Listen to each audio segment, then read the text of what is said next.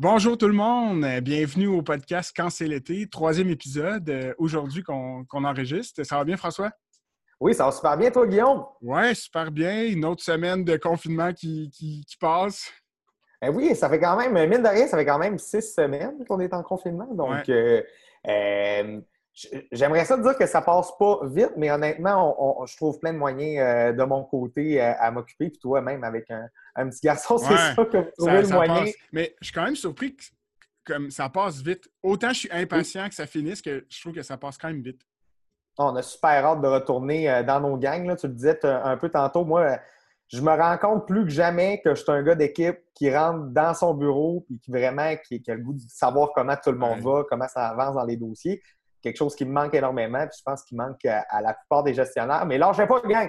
On est là, on est ensemble, on est là-dedans. Ben oui, puis le confinement a quand même donné euh, l'opportunité de partir le podcast, fait que on est quand même... Oui, super. parlant, parlant justement de la, du, COVID, ben, euh, il y a beaucoup de monde euh, qui, ont commencé à nous suivre avec le deuxième épisode, qui ont écouté le premier. on a vraiment eu une hausse dans les, dans les visionnements, donc on est super contents. On vous remercie, vous, public fidèle, qui regarde nos capsules avec attention. C'est vraiment très apprécié. Euh, alors, euh, ben, présentation du sujet de cette semaine. On parle de recrutement, on parle euh, vraiment d'embauche, les entrevues, comment ça se passe dans les camps. Et on reçoit deux personnes vraiment qui sont une sommité dans leur camp. Donc, même Guillaume Roberge, donc notre premier invité, qui est directeur des programmes, tout comme moi, pour le centre de plein air Notre-Dame de Fatima. Et également Catherine, qui. j'ai oublié son nom de famille. C'est Catherine Thomas. Catherine Thomas, qui est euh, responsable du recrutement et des formations pour euh, le camp Keno, en fait, les nombreux sites de Keno. Elle va pouvoir vous en parler. Euh, donc, Guillaume, aussitôt que tu es prêt, on peut dire bonjour à nos invités. Ils s'en viennent, le duo est en train de se connecter. Bonjour, vous deux. Allô, allô? Guillaume On a des beaux invités cette semaine. Salut Guillaume. Allô? Excellent. Donc, euh, écoutez, on a déjà mis la table sur euh, ce qu'allait être le, sujet aujourd'hui. Euh, mais écoutez, pour commencer, pour les gens qui ne vous connaissent pas, on aimerait ça un peu savoir peut-être un qui vous êtes, votre poste, qu'est-ce que vous faites? On en a parlé un peu, mais ça consiste en quoi pour votre camp? Puis c'est qui, qui est votre camp, qui est votre organisation? Donc, ça serait ça pour commencer. Je ne sais pas, Guillaume, est-ce que tu veux commencer? Ah, bien sûr. Donc, Guillaume Roberge, de mon faux nom et de mon vrai nom, Zazou. Euh, en fait, je suis directeur des programmes au Centre Notre-Dame de Fatima. Euh, le centre plein air euh, Notre-Dame de Fatima, c'est un, camp de vacances.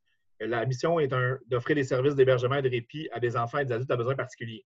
Donc, on est un camp de vacances à besoins particuliers, principalement mais euh, on n'est pas juste ce camp de vacances à besoin particulier-là.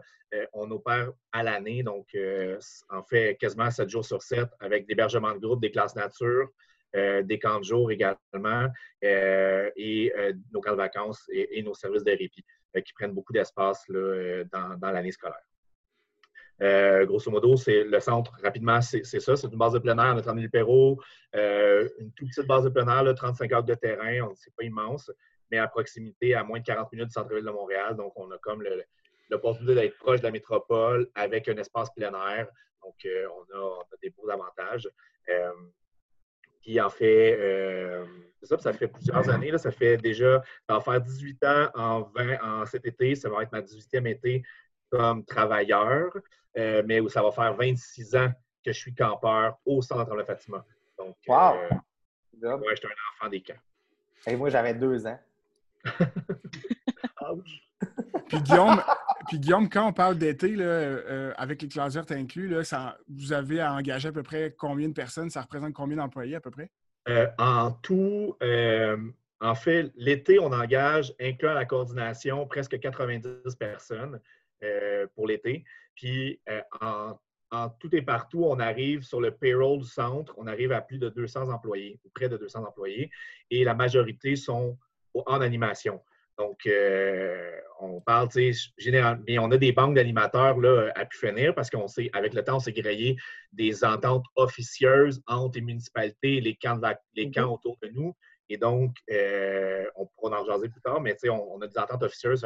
on va, on va généralement, c'est plus d'une c'est 150 employés, 150 animateurs qui fréquentent le site en animation au courant de l'année euh, à répétition comme ça. Des fois juste une journée, des fois temps plein, ça va ça ben, si je comprends bien, en fait, euh, Guillaume, c'est que vous avez vraiment un partage de, ressources humaines entre les organisations qui sont en Notre-Dame de l'île Perrault et aux environs.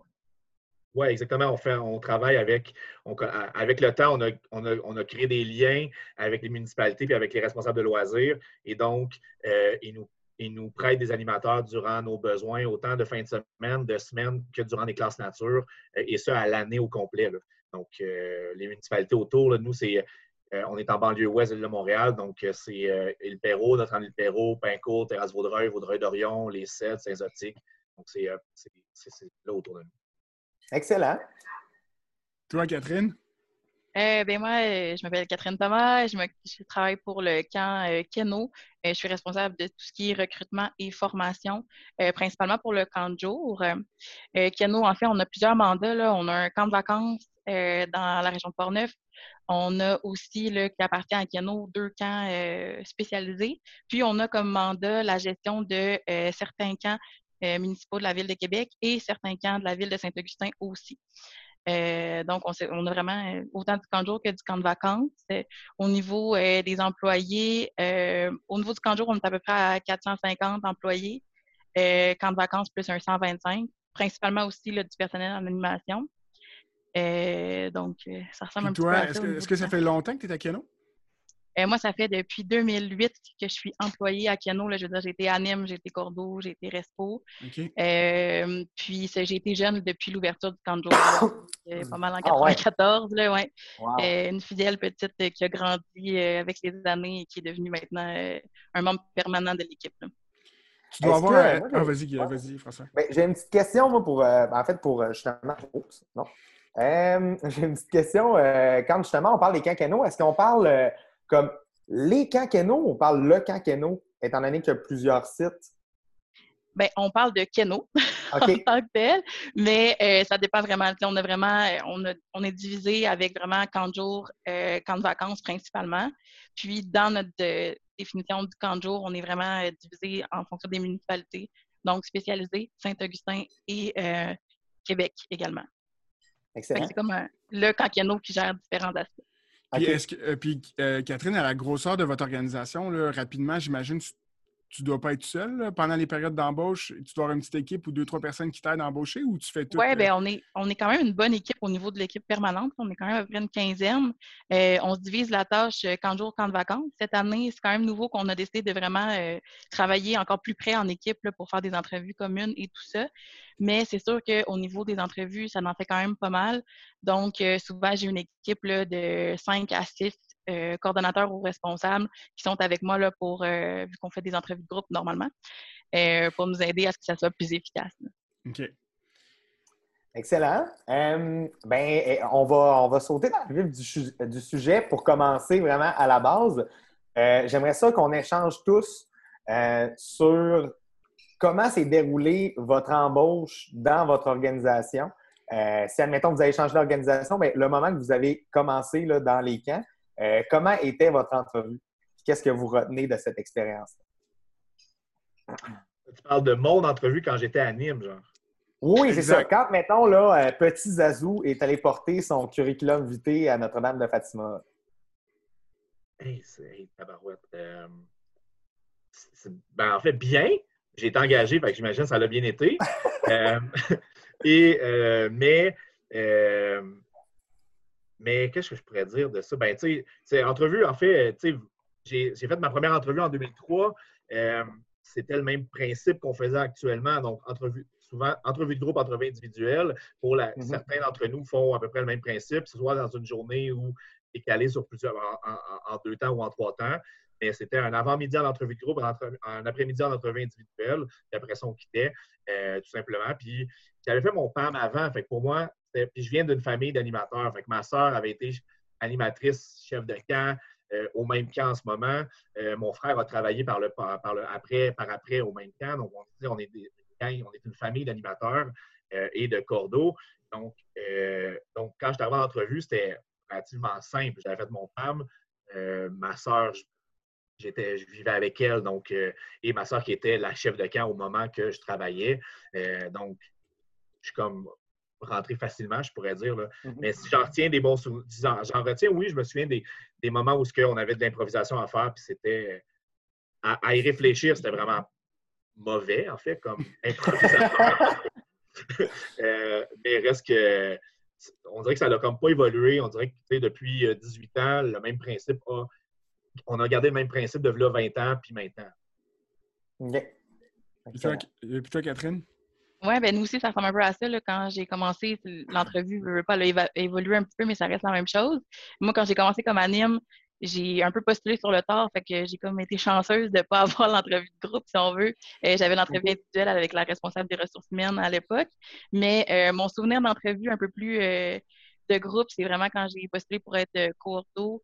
là, c'était vraiment plus des plusieurs activités en groupe, il fallait que tu démarques. Puis dans ce temps-là, les postes étaient un peu plus limités, si on veut. Là. Fait qu'il fallait que tu scores quand même fort.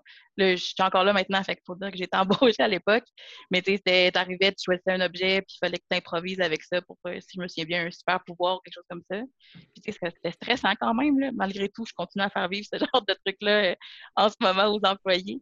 Mais euh, au moins, en sachant la réalité, c'est plus facile un petit peu là, de mettre à l'aise les candidats, puis euh, d'adapter en fonction. Là. Ben, on retient c'est stressant. Puis des fois, ça me fait capoter à quel point on, on met du stress, en fait. Puis avec, avec la situation actuelle, j'ai comme de plus en plus, comme on dirait que depuis le dernier mois, j'essaie d'être de relâcher davantage, puis de laisser aller, puis de lâcher prise. Puis des fois, je me réalise que tabarouette qu'on met du stress sur des jeunes. Euh, c'est beau ça. Je dis pas qu'on ne devrait pas faire ça, mais c'est fou quel stress qu'on met pour un, emploi qui va durer seulement 40 jours. Non, mhm. c'est ça. Non, mais c'est. impressionnant aussi euh, au niveau euh, du stress. Nous, c'est une réalité aussi qu'on a, avec les années, on prend conscience, mais cette année principalement, c'est sûr qu'on n'aura pas été au bout de notre processus, mais euh, on trouvait que les entrevues étaient beaucoup axées sur des compétences que tu es supposé finir par avoir en fonction des formations puis de l'expérience. Fait qu'on s'est dit, maintenant, on vise vraiment plus sur un peu la personnalité, comment tu te débrouilles, puis on fait vraiment la notion entre wow, c'est un candidat excellent, impro puis tout, ou c'est un candidat peut-être un peu plus tranquille, mais avec des formations, il va tellement devenir, sortir un peu de sa coquille. Ça l'a changé un petit peu, justement, à force de se rendre compte que crime, euh, si tu demandes à un jeune d'intervenir qui n'est pas nécessairement là-dedans, puis il va apprendre, on a des formations, puis c'est pas pour rien. C'est pour ça qu'on a essayé d'un petit peu que le processus soit euh, diminué au niveau du stress, mais ça reste, je veux dire, une entrevue, ça restera ah une entrevue toujours. c'est clair. Il euh, faut, toujours qu'on ait en perspective qu'on offre une première, premier emploi à la plupart euh, des gens qu'on engage. vraiment, c'est quelque chose d'exceptionnel qu'on fait à ce niveau-là. ce qu'on peut vraiment remarquer des deux interventions qu'on a eues, c'est qu'on fait beaucoup d'interventions en improvisation. Euh, je pense que c'est quelque chose qui revient dans beaucoup de camps, de prendre un objet et euh, de, s'inventer un super pouvoir ou de faire des trucs avec un balai. Euh, Guillaume Saint-Pierre, moi j'aimerais ça, toi, savoir quand est-ce que. Comment tu as rentré dans les. Ça remonte, à, ça remonte à longtemps, mais ma première entrevue de camp, c'était avec, avec Trois Saumons. Puis ce qui m'avait vraiment impressionné, c'est que tous les, les évaluateurs étaient déguisés. Quand je suis rentré, là, quand je suis rentré, on était vraiment, c'était vraiment, on est déjà en mode camp. Là. Puis, euh, euh, puis nous aussi, il fallait apporter un objet qui nous représente. J'avais pris un ballon, puis en tout cas, j'avais inventé des trucs. Puis, mais l'entrevue, euh, c'est ça, l'entrevue, tout le monde était déguisé, puis déjà, tu savais dans quoi tu t'embarquais. Ça, ça m'avait vraiment fasciné, puis j'ai essayé de le reproduire plus tard parce que je trouvais que c'était une bonne. tu sais, autant que c'était comme, oh, c'était un peu intimidant quand tu arrives, mais tout était fait pris en compte quand ça commençait pour comme tout le monde est à l'aise, vous êtes à votre place, on va vous écouter, c'était cool. Fait que tu voyais deux côtés, tu, voyais comme OK, c'est ça être dans un camp, mais comme OK, ils vont vraiment être là pour moi. Fait que ça, c'était cool. Puis euh, ça ressemblait à ça. Dans le fond, après ça, euh, ça, a vraiment été ma première euh, expérience d'entrevue. Hmm. Toi, Frank? Hey boy, euh, écoute, en fait, moi, là, euh, pour vous, expliquer, là, Catherine, elle me connaît un petit peu moins, peut-être Guillaume le sait. Euh, moi, j'ai jamais été un enfant dans un camp plus qu'une semaine. Euh, j'ai été pas quelqu'un de super reposant. mais admettons, c'est pour ça que aller dans un camp, ça me faisait un petit peu peur au début.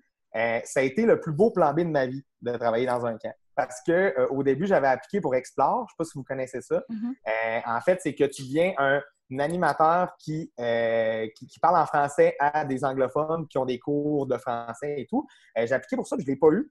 Et au moment où je devais, comme justement, trouver un, travail, c'était à peu près la mi-mai. Donc, j'ai appelé au saisonnier, référence par un ami.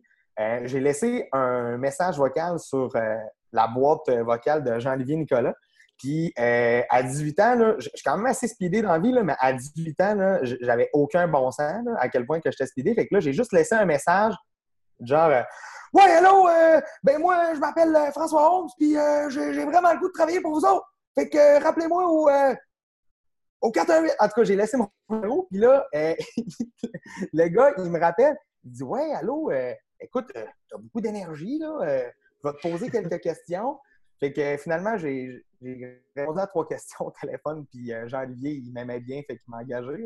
Mais quand je suis arrivé au camp, j'ai l'impression que tout le monde avait travaillé dans les camps, était un jeune dans un camp. Puis moi, je, veux dire que je n'avais jamais fait ça, j'avais travaillé sur une ferme quand j'étais ado. donc, euh, ça semblait vraiment pas à ça. Mais honnêtement, c'est le plus beau plan B de toute ma vie. Ça, fait, ça va faire 11 étés que je suis au saisonnier suite à l'appel euh, téléphonique bizarre qui m'a engagé finalement. Ouais. ouais. C'est pas nécessaire, hein? C'est pas nécessaire d'être.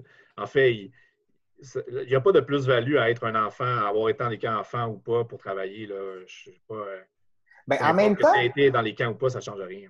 En même temps, là, euh, moi, ça a été un de mes passe-partout incroyables quand j'étais animateur au camp de vacances parce que euh, on a un programme qui permet à des jeunes en milieu défavorisé de venir, de venir être un jeune au camp.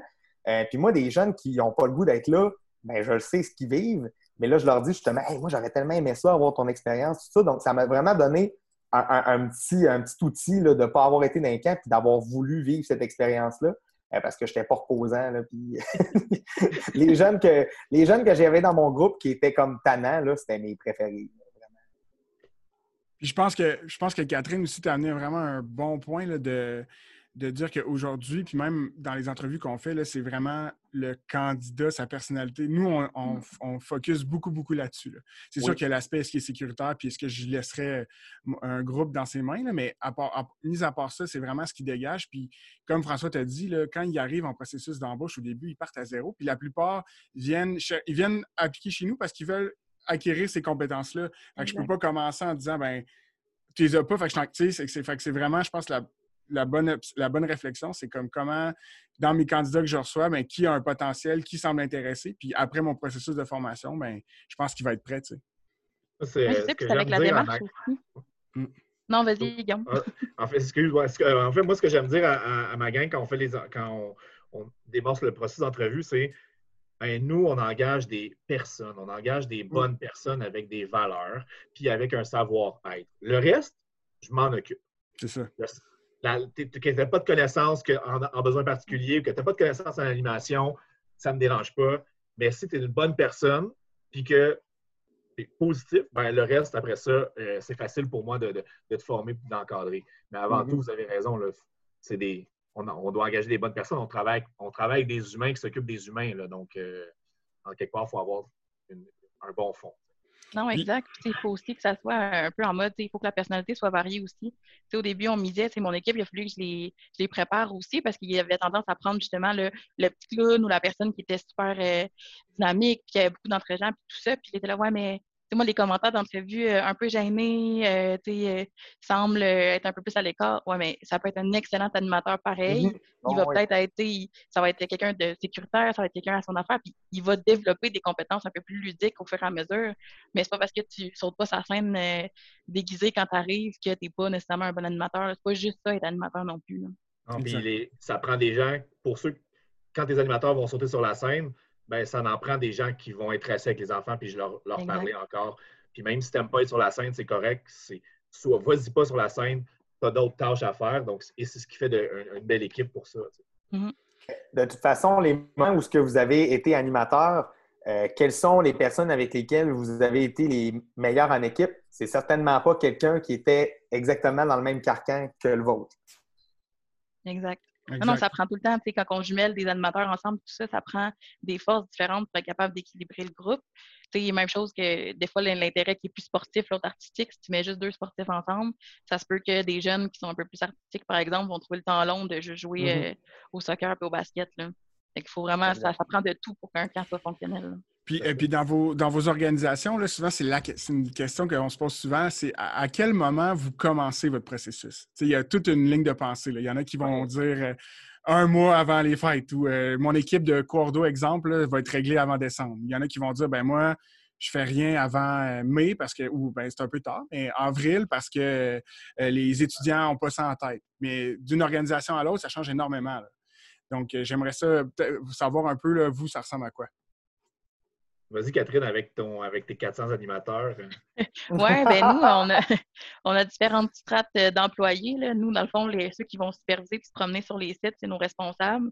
Euh, donc, eux sont engagés avant Noël. Avant qu'on parte en congé, c'est sûr que cette équipe-là, c'est à peu près sept personnes qui sont déjà embauchées. Euh, l'équipe de coordination, qu'on comprend plus une quarantaine de personnes, cette équipe-là est engagée début février. Qu'on a, à moins d'exception de démission, etc., notre équipe est complète. Puis dès la mi-février, nos entrevues de groupe euh, ou individuels, dépendamment, pour animateurs, animateurs à l'intégration, puis aide animateur, euh, c'est un processus vraiment de mi-février à peu près à mi ou fin avril, dépendamment euh, des besoins qu'on a et ça va s'étirer bien sûr jusqu'en juin et jusqu'au début des camps là, pour des entrevues individuelles pour combler des derniers, des derniers postes. Là, mais c'est encore un très, très long processus. Euh. Puis oui, on est partagé entre ben, en janvier, février, le monde n'a pas encore ça en tête parce que l'été est encore loin. Mais en même mm-hmm. temps, nous, à la quantité qu'on a de besoin, si on attendait trop vers avril, on aurait de la misère. Nous, on a dit, ça peut être votre réalité aussi, mais il y a des gens qui postulent déjà avant, euh, en novembre, décembre si moi j'attends en ville avant des passer en entrevue, je vais les perdre, c'est sûr. Non, c'est ça. ça ma question là, ça, pour Catherine, en fait, c'est que, par exemple, l'été est terminé, vous donnez une évaluation, j'imagine, à, vos responsables puis à vos coordinateurs. Euh, admettons, là, sur réception de l'évaluation, est-ce que la personne peut dire tout de suite euh, moi, je veux travailler l'année prochaine, puis vous leur prenez tout de suite euh, comme si elle, a, si, elle a eu une bonne évaluation. Ça marche le, processus? On ne confirmera jamais de poste officiel, mettons, dès la fin de l'été. Mais nos mm-hmm. équipes de responsables, c'est sûr que nous, on va privilégier que ce soit les mêmes qui reviennent. L'année dernière, on avait quand même des gens que ça faisait 3, 4, 5 ans là, qui étaient responsables. Euh, quand, ils quittent un peu, c'est triste là, pour commencer. Mais on ne garantit jamais de poste avant, quand l'été finit. Mais exemple, notre équipe de responsables, on les sollicite quand même tôt, euh, novembre, puis c'est les premiers à être relancés. Même chose pour euh, coordination et animation. On a toujours nos anciens qui sont relancés en premier. Ils ont une date limite d'application. S'ils ont appliqué, on leur garantit leur poste et le site qu'il y avait l'année précédente. Puis, euh, s'ils dépassent ça, ben, on est capable de dépasser quand même. Mais c'est sûr qu'on ne confirme pas de poste nécessairement parce que ça peut euh, varier, le nous, avec vu qu'on gère au niveau de différentes villes. si jamais on a des écoles qui sont plus disponibles ou des choses comme ça, on ne veut pas non plus euh, s'engager à embaucher des gens qu'on n'aura peut-être pas de place, ce qui est quand même rare. Mais dès novembre, euh, on relance nos anciens, décembre et, janvier. il y a tout le temps des vagues différentes pour être capable de relancer tout le monde. Puis en, novembre, euh, souvent, c'est un retour que j'ai de, d'autres personnes qui sont dans les camps. C'est, exemple, moi, j'ai cette problématique-là, c'est qu'ils ont mille projets. Ah, je vais peut-être avoir un stage cet été. Fait que je suis jamais. Tu sais, comment Est-ce que vous le vivez aussi ou bien c'est comme, comme faire un commitment puis sinon on ne prend pas? Comment, comment vous gérez ça? Ben, au niveau de l'équipe qu'on doit gérer, qu'on doit confirmer avant Noël, c'est sûr que bon, on ne leur met pas trop de pression, mais on leur demande, ils ont déjà manifesté un intérêt de mm-hmm. revenir. Euh, souvent sont un petit peu plus vieux dans leur processus d'école, fait que soit sont déjà en milieu euh, scolaire et tout ça, donc ils sont plus nécessairement aux études. Euh, des fois, on va étirer un peu, mais c'est sûr qu'avant de partir en, congé des fêtes, il faut avoir une réponse. Euh, s'ils n'ont pas capable de nous répondre, ben, on essaie de combler le poste autrement, puis finalement, on ne l'a pas comblé, on leur redonne. Mais au niveau coordination, on en a quand même beaucoup des anciens qu'on relance, puis on se fait dire, ah, j'ai peut-être un stage, même problématique avec tout ce qui est voyage et stage à l'étranger c'est sûr que si tu me dis que tu reviens euh, la dernière de juin, ça veut dire que tu ne peux pas participer à aucune préparation, aucune formation. Mm-hmm. C'est plus touché pour ça. Puis en même temps, on, est comme pris entre on veut avoir notre, notre personnel qui est expérimenté puis qui ont déjà vécu le camp, mais en même temps, on veut aussi qu'il y ait euh, de la préparation puis du temps pour être formé. Oui, c'est une problématique aussi. Ah Puis toi, Guillaume, ça ressemble à quoi vos, vos ah, débuts ben, de En fait, ça ressemble beaucoup à, ce que Catherine dit. On a, en, en, deux étapes. On a l'étape de la, la coordination, l'étape de l'animation. Euh, donc, euh, mais il n'y a rien pour nous. C'est déjà arrivé par le passé qu'on le fasse avant les fêtes parce qu'on avait une urgence d'agir, mais depuis quelques temps, c'est tout le temps après les fêtes. Donc, juste dans, le, dans, les vacances des fêtes, donc entre Noël et jour de l'an, on envoie souvent des, courriels à l'ensemble de l'équipe euh, pour dire est-ce que vous voulez revenir pour l'été 2020, euh, disons. Euh, et les, les coordonnateurs ou ceux qui veulent appliquer sur des postes, parce que chez nous, ils peuvent, les postes de coordination sont réactivés à chaque fois. Ça veut dire que si tu as eu un poste de coordination en 2019, ça peut très bien que tu ne l'aies pas en 2020. Donc, passer un, processus d'entrevue complet euh, pour les postes de coordination. Euh, on a notre équipe permanente, en fait, au programme, qui sont Philippe, moi et Yannick, euh, qui s'occupent de la totalité des, programmes. Et par la suite, sous ces coordinateurs, sous Philippe et Yannick, il y a des coordinateurs adjoints. Et donc, c'est ça qu'on engage au mois de janvier. Et les animateurs ont jusqu'au mois, jusqu'à quelques jours ou quelques semaines, une semaine ou deux avant le processus d'embauche pour nous répondre s'ils reviennent ou pas. Euh, évidemment, on a trois catégories des animateurs qu'on renvoie, ben, qu'on termine l'été sans possibilité de rembauche en 2020, des animateurs qu'on met sous condition et des animateurs avec réembauche. Donc, comme euh, François l'expliquait tantôt, on a des, euh, mêmes principes à la fin de l'été, des évaluations, mais on ne promet rien pour l'été suivant. Parce que comme Catherine, si mes ententes se terminent, si je dois gérer une décroissance, je ne veux pas me commettre nécessairement et promettre quelque chose. Donc, là, on finit l'été, on se revoit en février. D'ici ce temps-là, repose-toi, concentre-toi sur tes études. Euh, puis par la suite, le processus d'embauche se fait. Mais je pense que Catherine, puis en fait, je pense que même Frank puis Guillaume, vous allez comprendre, on a comme une espèce de. Pas une urgence d'agir, mais il y, a une, espèce de compétition qui s'installe pour ceux qui collaborent avec, qui ont plusieurs cas dans la même région. Mm-hmm. Donc, tu sais, puis on est trois organisations qui embauchent quand même beaucoup, il y a quatre organisations en ce moment qui embauchent quand même beaucoup, d'animateurs par, par, saison. Ben, si toutes les municipalités autour les autres camps autour engagent les mêmes animateurs, et souvent les animateurs appliquent un peu partout. Euh, donc, par chez nous, on a des, on a vraiment, on s'appelle tous, on a chacun nos journées d'entrevue individuelles et d'entrevue de groupe pour ne pas être en même temps. On se, on se communique certains candidats. Euh, on veut se tenir au courant sur savoir si quel candidat a appliqué dans quel camp et euh, on travaille en collaboration pour être sûr qu'on n'ait pas nécessairement, qu'on ne s'arrache pas les, animateurs.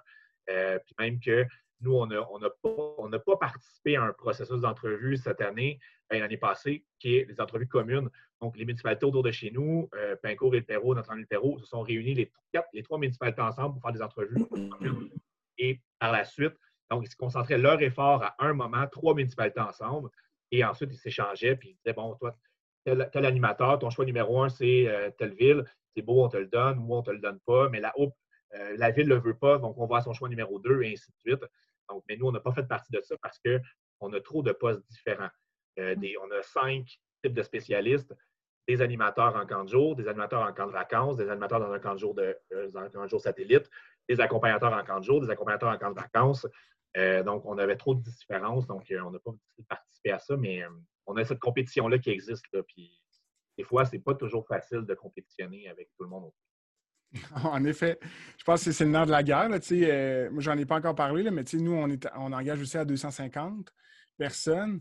Euh, rive, euh, Rive-Nord, Rive-Sud de Québec. Puis, euh, c'est une réalité. Catherine le, sait très bien. On est, on est à proximité. Puis, on a d'autres organisations à Québec, comme les camps Odyssée, le camp, les camps Académie.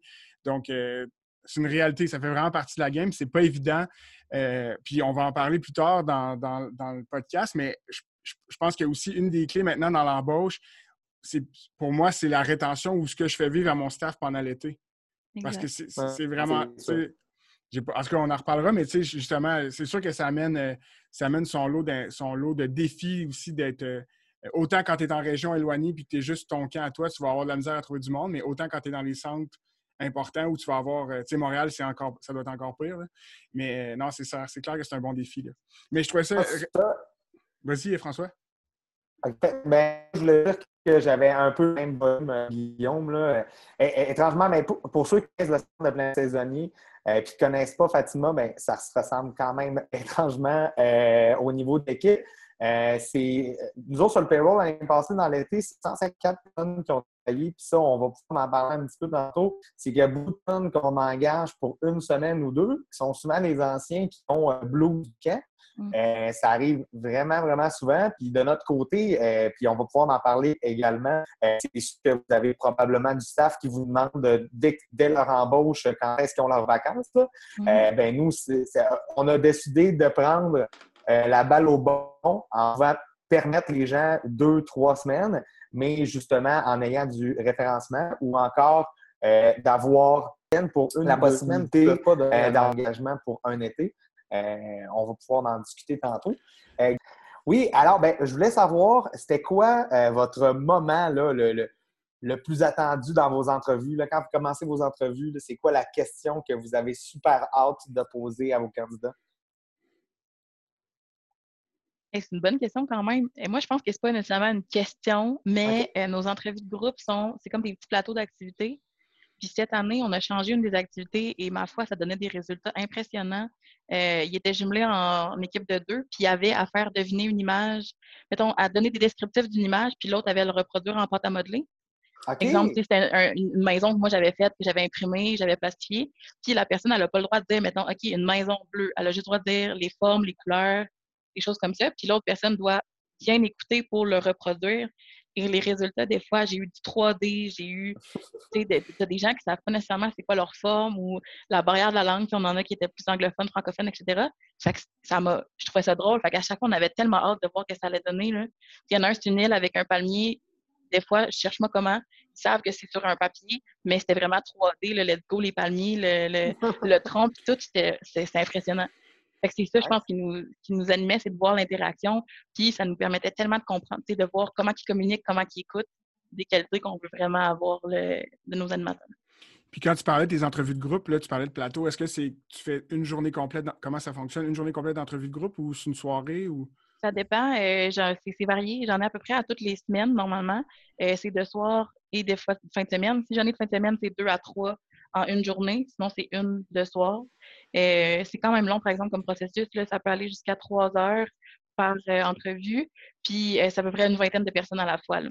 Ouais. OK. Oui. Ça nous en fait quand même pas mal. Là. Non, non, c'est clair. Je verrais mal de faire une entrevue de groupe à 300 personnes. Non, c'est très difficile un peu.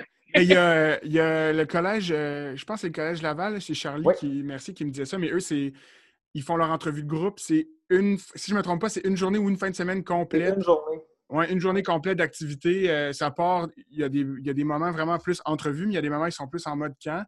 Puis en une journée, ils prennent toute leur, quasiment, euh, une ou deux journées, ils prennent quasiment tout leur staff comme ça. Non, c'est quand même assez impressionnant. Ouais, c'est quand même impressionnant. Toi, Guillaume, dans tes moments euh, d'entrevue? pour répondre à la question à, François, il y a deux moments. Il y a un moment d'entrevue individuelle que j'apprécie beaucoup, c'est qui est classique, là, mais que j'aime beaucoup, j'aime beaucoup entendre la personne qui me parle, c'est je mets de, je, je, je, lui remets devant lui euh, une vingtaine de caractéristiques, puis elle doit en piger cinq, euh, et en choisir cinq, puis elle me l'écrit. Donc, en fait, c'est très simple. Euh, j'ai pas, c'est pour moi que l'ai inventé, en fait. Je l'ai pris en quelque part. On, a, tout le temps fait ça. Et je trouve ça, je trouve que c'est vraiment très, euh, très parlant, en fait. Parce que, bon, c'est plus facile pour choisir. Donne-moi trois de tes caractéristiques. Ah, c'est difficile, mais là, j'en ai énuméré, j'en ai écrit visuellement. Donc, c'est plus facile pour le participant qui ne se connaît pas, qui a 17 ou 18 ans. Euh, mais ça, j'aime beaucoup, beaucoup, euh, puis ça me permet d'avoir plein d'informations sur la personne. Et en entrevue individuelle, en de groupe, pardon, on a modifié un peu, on fait des activités comme Catherine un peu, euh, mais on a modifié pour nos besoins particuliers parce qu'on voulait voir un peu, avec le programme de vacances à besoin particulier, puis le programme Arc-en-Ciel, qui est le programme au camp de jour en accompagnement loisir, euh, on voulait voir des différentes caractéristiques. On fait juste s'asseoir et parler. On parle un peu comme on fait en ce moment, tu sais, podcast style, un, un balado style, mais en entrevue, en entrevue de groupe. Donc, on est des sous-groupes de 7, 8, 9 personnes. On pose une question, on voit les gens comment ils répondent. Des fois, des mises en situation, des fois pas. Euh, la personne qui évalue peut renchérir avec d'autres questions. Puis, on fait juste simplement. Et donc, Euh, et ça, on fait à la fin complètement d'entrevue de groupe. Donc, il y a déjà un statut qui s'est installé, on s'est mis plus à l'aise, on a appris à connaître davantage les gens. Donc, on a sorti vraiment des, très belles caractéristiques de personnes, qu'on a vraiment ressorti. Il y a des gens qu'on aurait fait, malheureusement, je ne correspond pas à mes critères, mais à cause de cette activité-là précise, je te veux dans mon équipe. Oui. on a vraiment apprécié ça. Ça, ça a été un plus, un plus qu'on met, puis on est bien content. Ça nous ramène à la base avec le côté humain. C'est vraiment important. Oui, exact. Mm-hmm. Toi, Guillaume? Euh, ben écoute, nous, notre côté, euh, on a un moment dans l'entrevue où euh, ils vont avoir, ils vont plus être en mode résolution de problèmes. Parce qu'en fait, nous, c'est, ils se présentent, ils vont animer, ils vont faire deux, trois exercices d'animation. Puis après ça, ils vont plus être en discussion, puis on se confronte. Puis euh, j'adore la transition entre les deux parce que c'est ça, c'est là que ça me permet aussi de, Je pense que c'est facile de se démarquer quand tu es une bombe d'animation, mettons, là, dans la partie mm. chanter une chanson, improviser, puis euh, faire un jeu. Mais après ça, quand ils sont en équipe, puis laisser la place à l'autre, puis euh, voir qui, qui écoute, puis qui, qui a des bons points. Là.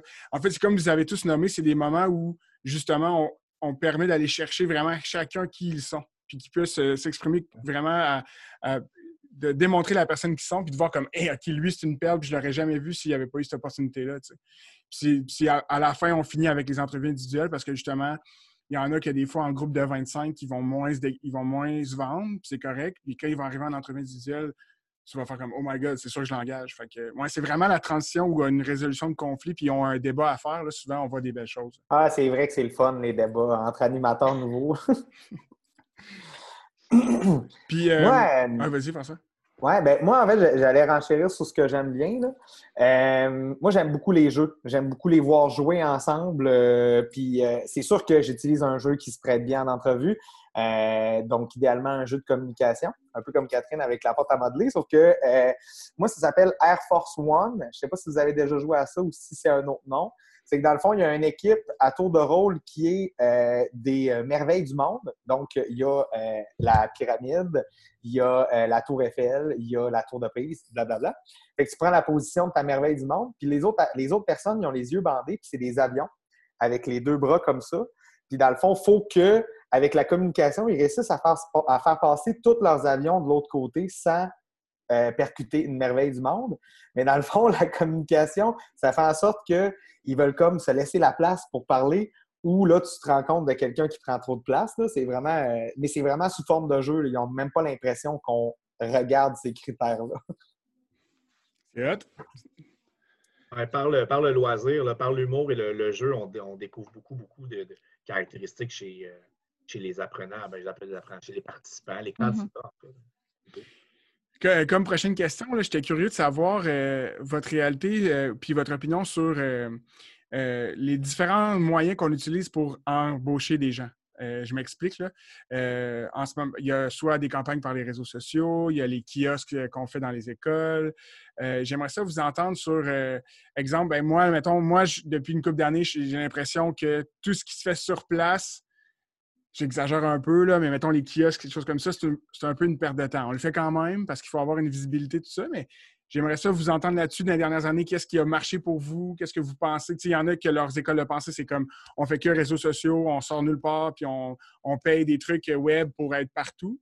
J'aimerais savoir votre, votre avis là-dessus. Euh, ben, je peux commencer. en fait, euh, on est, nous, au centre, on n'est pas très kiosque. Euh, on n'en on en fait pas beaucoup parce qu'on est très.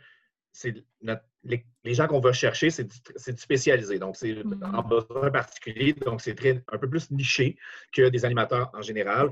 Euh, mais à chaque fois qu'on en a fait, la plupart du temps, on est ressorti avec des bons candidats. Et des fois, je me dis, des fois, je suis déjà allé dans des kiosques en disant Ah, ça m'intéresse plus ou moins d'aller là, mais j'ai passé quatre heures de temps de ma soirée et je suis ressorti avec huit CV que j'ai contactés, puis il y en a un là-dedans que j'ai engagé pour de vrai. Ben, ça a peut-être valu la peine, finalement. Mm-hmm. Euh, mais tu sais, je crois qu'il euh, va falloir être un peu plus créatif.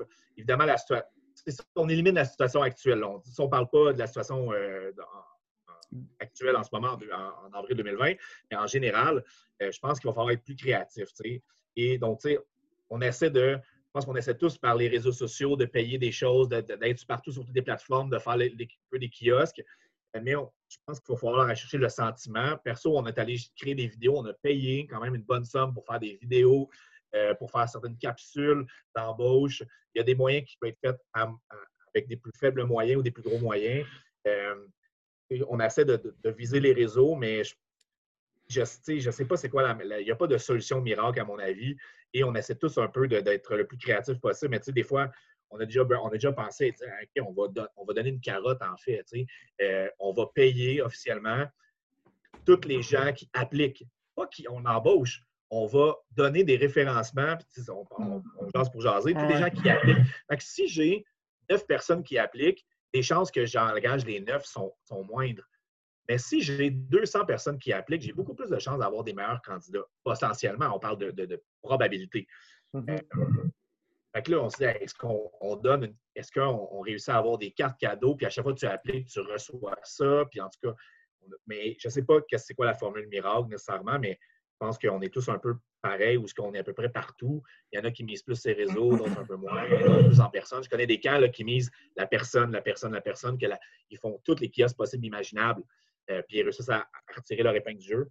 Nous, on ne fonctionne pas comme ça, mais j'ai réussi quand même à tirer mon épingle du jeu. Il n'y a pas vraiment de solution comme telle là-dessus. Oui, nous aussi, c'est un peu la même chose. On, on essaye de, s'adapter un peu à la génération actuelle aussi. Il faut les interpeller. Je pense qu'effectivement, sur les plateformes, les réseaux sociaux sont très présents. Euh, nous aussi, de notre côté, au niveau salon, on va en faire quelques-uns, des kiosques, juste pour dire que aller chercher peut-être nos, nos postes qu'on a plus de difficultés. Mais euh, on se rend vraiment compte que ce qui nous rapporte le plus, c'est vraiment le bouche à oreille. Puis de plus nos, plus on va avoir un sentiment d'appartenance avec nos employés, ben, plus ils vont nous amener euh, des gens puis parce que je veux pas, travailler dans un camp, on va se dire, c'est aussi, oui, c'est pour travailler pour les enfants, mais c'est un peu un trip de gang aussi. Tu te fais des amitiés euh, pour la vie. Fait qu'en en permettant d'avoir une belle ambiance comme ça, ça nous aide. nous, on a décidé, on a fait le choix quand même de l'utiliser, la carotte, comme tu dis, Guillaume. Euh, c'est pas nécessairement tout le monde qui applique, mais si tu es référé par un de nos employés, tu as une prime de référencement pour l'employé qui a référé. Là. La personne, dans le fond, qui vient, le nouveau n'a pas, euh, pas rien, si on veut, là, mais celui qui a référé, euh, il y a une prime de référencement. Nous, on donne un montant d'argent à chaque personne qui aura signé son contrat et travaillé durant l'été. Il ne faut pas juste que tu aies postulé pour le fun. Puis tu fais aussi partie, là, ton nom est donné euh, est dans une pige pour un autre montant à la fin de l'été. Fait que c'est ça, on le voit. Je veux dire, cette année, la majorité des nouveaux sont des gens qui sont référés par euh, d'autres, des petits frères, euh, des cousins, des chums, peu importe. ce qui est le fun, c'est que ça nous garantit un peu. Là, tu ne peux pas non plus préférer n'importe qui parce que c'est ton nom qui est en jeu. Mm-hmm. ça nous permet d'avoir un petit peu plus de, de qualité ou du moins de l'intérêt à venir travailler parce que tu t'es fait parler par quelqu'un qui l'a fait la job. Ce qui est difficile de, des fois d'aller dans des foires ou d'utiliser les réseaux sociaux, c'est que tu n'es pas là pour le faire vivre, c'est difficile. Euh, les camps de vacances, je veux dire, il faut quand même que tu sois euh, prêt à faire plein de choses, euh, à être mm-hmm. éloigné et tout ça. C'est pour ça que ça nous permet d'aller chercher peut-être des gens qui sont un peu plus spécialisés ou qui étudient dans le domaine qui les intéresse un peu plus au niveau nature. Mais quand jour, c'est vraiment d'aller chercher des, employés qui vont être motivés parce que, veux, veux pas, on a des beaux aspects d'être animateur, mais il y a aussi, on est peut-être moins attirant que certains autres emplois étudiants aussi. La compétition est quand même forte. Nous autres, ça fait plusieurs moments euh, quand même euh, aux saisonniers qu'on veut le faire, le, référencement. Euh, j'ai bien hâte, justement, c'est sûr que je vais t'en parler parce que ça fait quand même quelques années que, je veux le faire parce qu'il y, a des gens justement, qui seraient comme vraiment valorisés parce que tous leurs amis, ils ont fait rentrer au camp. Euh, je veux dire, euh, pour nous, le bouche à oreille, honnêtement, c'est la meilleure source d'employés euh, qu'il n'y a pas au mm-hmm. camp, c'est sûr à 100% Tu voulais rajouter quelque chose, Guillaume? Non. Non, en fait, ah, ben, moi, je disais, il y a une signe donnée, je pense, qui n'est pas à négliger, c'est l'importance de l'implication de l'organisation dans son milieu. Ah, et euh, donc, ça, et que ce n'est pas la reconnaissance des employés, mais la reconnaissance de l'organisation. Je mhm. pense que ça, ce n'est pas à négliger. Une entreprise, je dis entreprise, mais euh, organisation, rien à but lucratif, entreprise d'économie sociale, euh, offre de charité, peu importe, appelez-le comme vous voulez. Si l'organisation est impliquée dans son milieu, dans sa communauté, si cette, cette organisation-là a des liens un peu partout, ben, au moment du recrutement, au moment de lancer les embauches, ben ça, va faire des petits naturellement. Donc, mhm. euh, je pense naturellement juste au. Euh, nous, on a sur notre un comité de, philanthropie, on a une personne qui est euh, directrice d'une grosse entreprise à l'île Perrault euh, qui a des centaines et des centaines d'employés. Ben, ça a été super simple quand on a fait. elle a juste repartagé notre page Facebook, mais tous ces employés ont des enfants dès l'âge qu'on engage. Et on ne l'aurait jamais eu on a engagé on donc, on a engagé les enfants de ses employés. Donc, on n'aurait jamais nécessairement eu ça si on n'avait pas eu ces liens-là avec notre communauté. Donc, je pense qu'une des, une une des solutions parmi tant d'autres, c'est que si les organisations sont en mesure de se positionner, de s'impliquer dans leur communauté euh, et dans leur région, je pense que c'est un plus pour, euh, Puis nous, un, discours qu'on a changé depuis deux, trois ans aussi, là, quand on parle, euh, parce que nous, on est un centre des loisirs, puis le, le camp de jour, en fait, permet de faire vivre la plupart des services qui, se déroulent après l'été. Puis il y a beaucoup de mm-hmm. services qui sont communautaires qui vont toucher, euh, euh, qui vont toucher, qui vont toucher l'humain. Puis souvent, les mentors ne savaient pas ça. Que leur travail qu'ils faisaient pendant l'été, dans le fond, avait un impact beaucoup plus grand que juste l'animation. C'est correct, c'est valable, mais que l'animation des enfants. Il leur expliqué que, hey, tout ce que tu génères, que le camp génère, puis ce qui, permet, mais après, ben, tout mon réseau de, d'aide à la communauté, euh, les, jardins communautaires, les cuisines collectives, là, mais c'est tout grâce au camp. Puis ça, je pense que c'est un bon point. C'est, la génération d'aujourd'hui, euh, c'est important pour eux. Savoir que leur travail a une valeur, puis que ça redonne aussi, puis qu'il y a, une continuité à ça, je pense que ça, ça, a beaucoup de poids. Là dans leur choix de comme est-ce que je vais travailler pour un resto ou je vais travailler pour un OSBL qui fait telle, telle chose, puis ça touche mes valeurs. Fait que j'ai le goût de m'engager pour eux, tu sais. Je me rappelle, euh, je me rappelle en fait d'un employé. Euh, puis si elle écoute le podcast, elle va se, va se reconnaître. Euh, on l'a engagé en 2019 et cette, cette fille-là, elle avait, fait, elle avait fait une sélection et ça donne un peu un portrait, un peu, puis on ne sait pas la, c'est pas la seule, en fait, qui avait fait ça. Elle avait fait plein de sites Internet, fait des recherches sur quel camp elle veut travailler. Elle avait sélectionné cinq camps qui semblaient intéressants. Elle a appelé les cinq camps un à la suite de l'autre. Puis, elle a, euh, puis par rapport à les questions, puis comment on lui répondait, puis comment son sentiment euh, elle avait au téléphone, elle a décidé de dire ben moi, j'applique à cet endroit-là. Et donc, elle a appelé cinq ans, elle a décidé d'appliquer chez nous, puis on l'a engagée finalement, puis elle retravaille à 2020. Là, on elle continue, donc ça, on l'a pas juste pour un été, on l'a eu pour, pour, plusieurs étés. Et donc, euh, et ça, ça m'a surpris parce que c'était la première fois que je me faisais confronter en disant là, je vous appelle, moi, je veux appliquer chez vous, mais je vous ai choisi pour telle, telle, telle raison. Puis carrément, elle m'a dit vendez-moi l'emploi. oh, euh, ah non, mais la première fois que j'ai ça. Ça, non, ça, ça, donne un peu un esprit de. Ben, c'est ça, la mentalité a changé, ça donne. Puis ça avait un, fait un lien avec ce que tu disais, Guillaume. C'est, il y avait un impact de. c'est pas juste travailler dans un camp, c'est, autre, autre chose, parce que nous, on est aussi entreprise d'économie sociale de charité euh, au BNL. mais c'est fou, ça, par exemple, parce que honnêtement, comme vous le disiez, c'était impossible que ça arrive, ce, ce style de situation-là. Même qu'aujourd'hui, Probablement que ça vous est déjà arrivé. Je ne peux pas croire que ça m'arrive juste à moi euh, dix fois par année. Il y a un parent qui nous appelle pour comme euh, dire Hey, moi, mon, enfant, là, euh, je le verrai être animateur. c'est comment qu'il pourrait appliquer chez vous? là, moi, je réponds tout le temps, ben, madame, en faisant pas ça, dans le fond, ce que je vous invite à faire, c'est de dire à votre enfant de m'appeler, de communiquer avec moi à mon adresse courriel. Je ne veux pas savoir son nom. Parce que honnêtement, si je sais son nom, je vais le savoir dans sa face que c'est le petit gars que sa mère m'a appelé.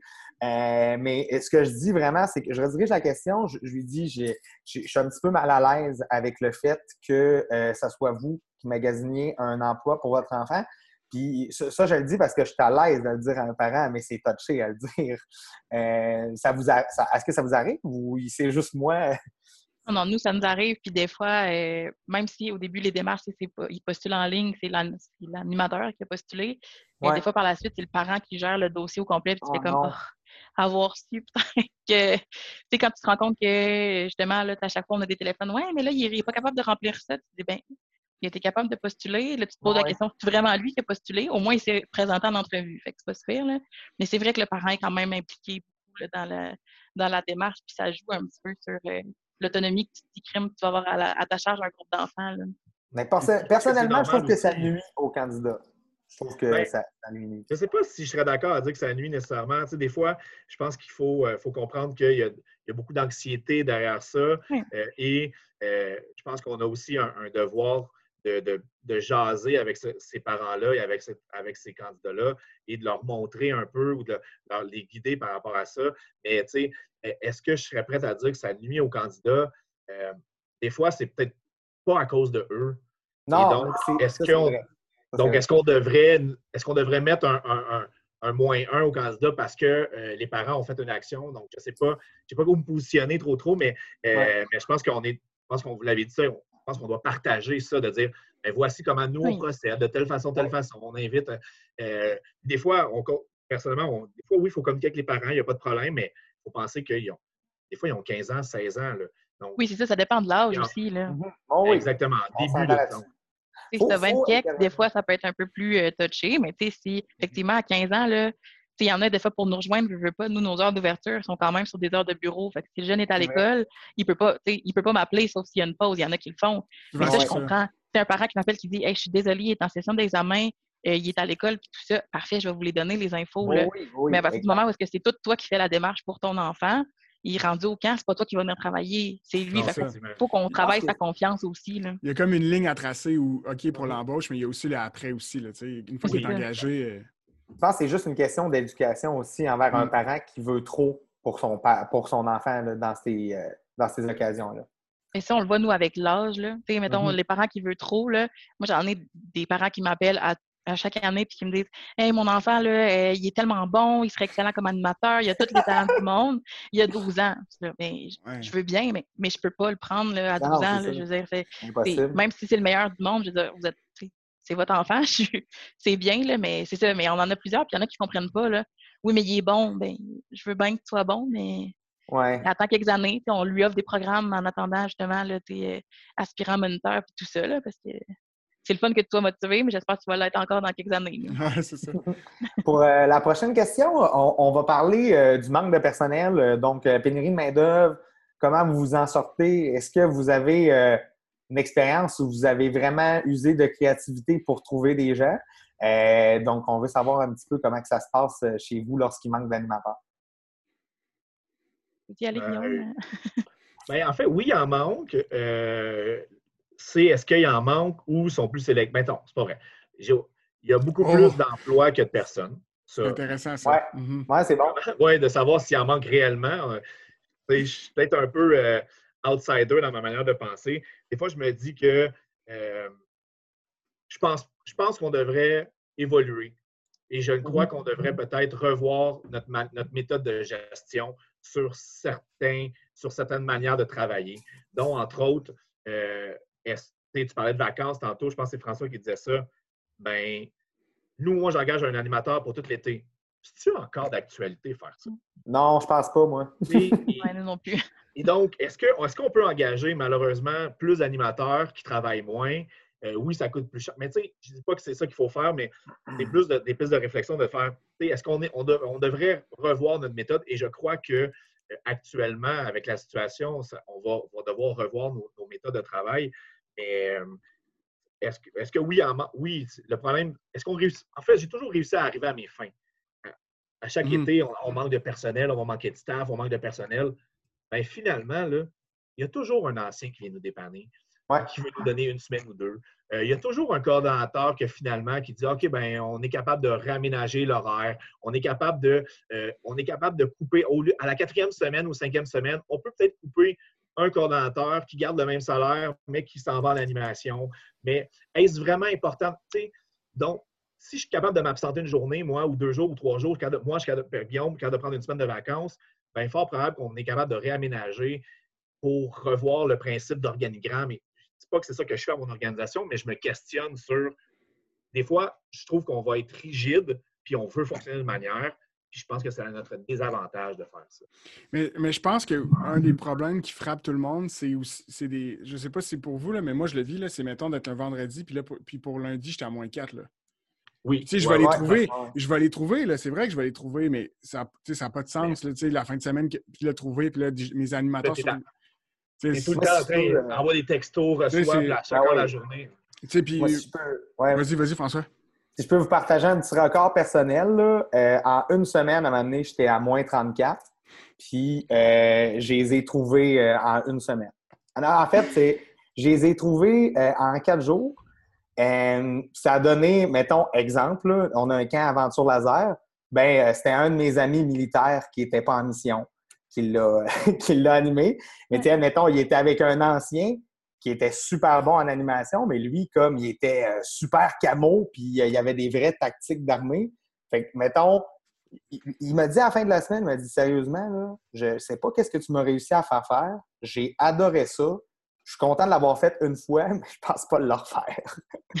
mais, euh, mais non, c'est honnêtement, nous autres, il y a du monde qui ont travaillé chez nous que jamais ils auraient travaillé dans, dans un camp avant. C'est sûr que je vérifie toujours les antécédents, mais quand même, c'est pas du monde qui sont formés. Ils sont avec un ancien animateur, puis ils font partie du ratio. Là.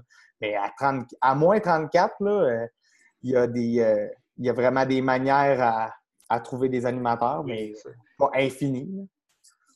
Ah non, c'est sûr. Puis, tu sais, je pense que nous aussi, on le vit, euh, on a quand même un bon bassin à combler. on arrive à nos fins, mais je pense qu'on s'en rend compte, oui, il y a plus d'emplois qu'il y a peut-être de jeunes qui veulent travailler ou qui, on est dans une société qui aime voyager, qui aime avoir quand même des activités et tout ça. Euh, nous, ça fait quand même un bon bout de temps qu'on autorise les vacances euh, peu importe là, mm-hmm. quand est-ce que tu veux les prendre. C'est sûr qu'on essaie le plus possible d'éviter les trois premières, mettons, de juillet là, pour euh, c'est là qu'on a un plus gros achalandage, mais on engage un peu plus de monde pour pallier, puis effectivement, on va aller chercher des ressources. Là. Des fois, à la dernière minute, on a Hey, mon chum, il est libre, il travaille pas, il va venir, là, puis on fait bon ben OK, go. Puis on trouve des alternatives comme ça qui sont euh, qui, pour boucher certains trous. Bon, on y arrive. Il y a des postes qui sont plus difficiles. Au niveau de l'animation, ça reste qu'on les encadre, on donne la formation et tout ça. Nous, notre mmh. problématique, c'est sûr que c'est au niveau de l'accompagnement, d'avoir des gens qui sont spécialisés et qui sont capables d'accompagner des enfants avec des besoins particuliers. C'est là, nous, qui, jusqu'à la dernière minute, on est un peu stressé de comme, OK, il y, a des, il y en a qui sont inscrits, mais crème, on ne le trouve pas, l'accompagnateur. On a quand même, l'année passée, on a réussi à combler les trous parce que les parents ont fait, hey, moi, j'ai une nièce qui revient de, de, voyage, elle est prête à le faire. On a eu des mamans, on a eu des tantes. On, mm-hmm. on essaye d'aller chercher vraiment euh, au niveau de, des, des, entourages, puis d'aider aussi. Je pense que les parents, surtout au niveau de l'accompagnement, s'ils ont des idées, la, la, la, jeune qui vient euh, le, le soir, elle est peut-être un peu plus dans les normes, mais elle est peut-être plus jeune que ce que nous, on aurait engagé normalement ou qu'on aurait souhaité. Mais elle le connaît parce qu'elle y va deux fois par semaine, puis depuis quelques années on, des fois, on, va jouer un petit peu là-dessus pour euh, nous aider à combler les postes. Puis un truc, un truc, aussi que dans les dans les dans, l'optique de penser différemment, un truc que j'avais trouvé intéressant que vous aviez fait à Keno, je pense que ça date d'un an ou deux, là, mais dans vos affichages de postes, euh, vous avez un affichage de poste qui est comme un peu à contractuel. Euh, c'est un moniteur qui va être là comme juste deux, trois semaines. je pense que ça, ça n'importe qui qui nous écoute, je pense qu'il faut penser comme ça.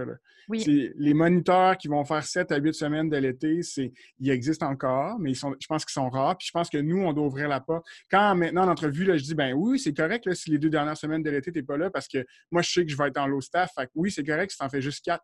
Souvent, les gens sont comme, ah, OK, wow, OK, je ne savais pas ça. Fait je pense que ça, il faut vraiment le mettre de l'avant. Puis je pense qu'on est capable de le faire. Dans, notre, dans notre gestion de, de moniteur, c'est simple. Ben, il y a une dynamique, là, mais ça se fait. Là.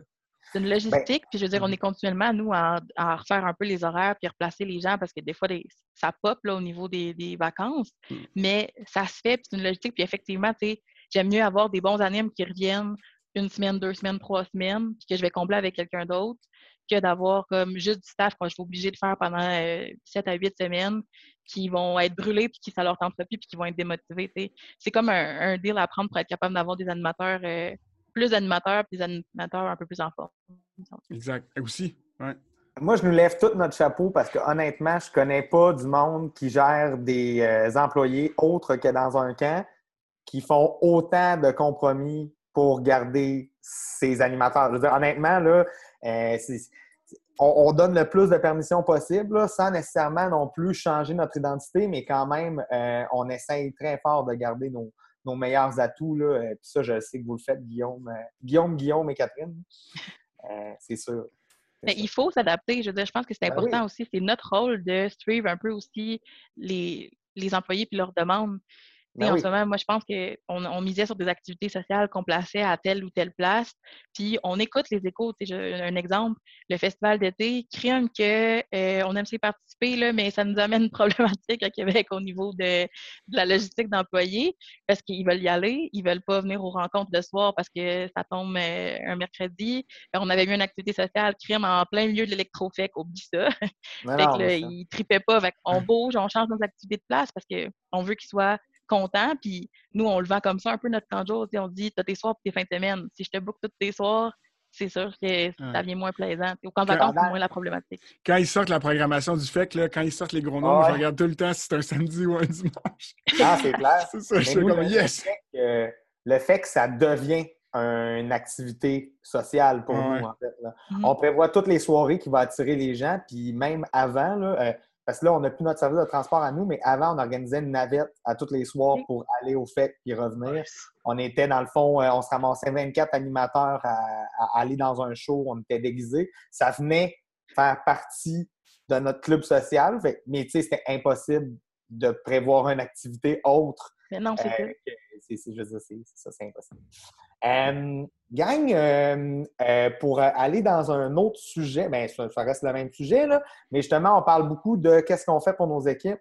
qu'est-ce que vous faites, vous, de votre côté, pour avoir une meilleure rétention, slash développer un bon sentiment d'appartenance pour vos employés, pour vos organisations? Bonne question. oui, beaucoup de choses. beaucoup de choses, mais en même temps, je me dis, moi, est-ce qu'on en fait assez? Est-ce qu'on en fait trop?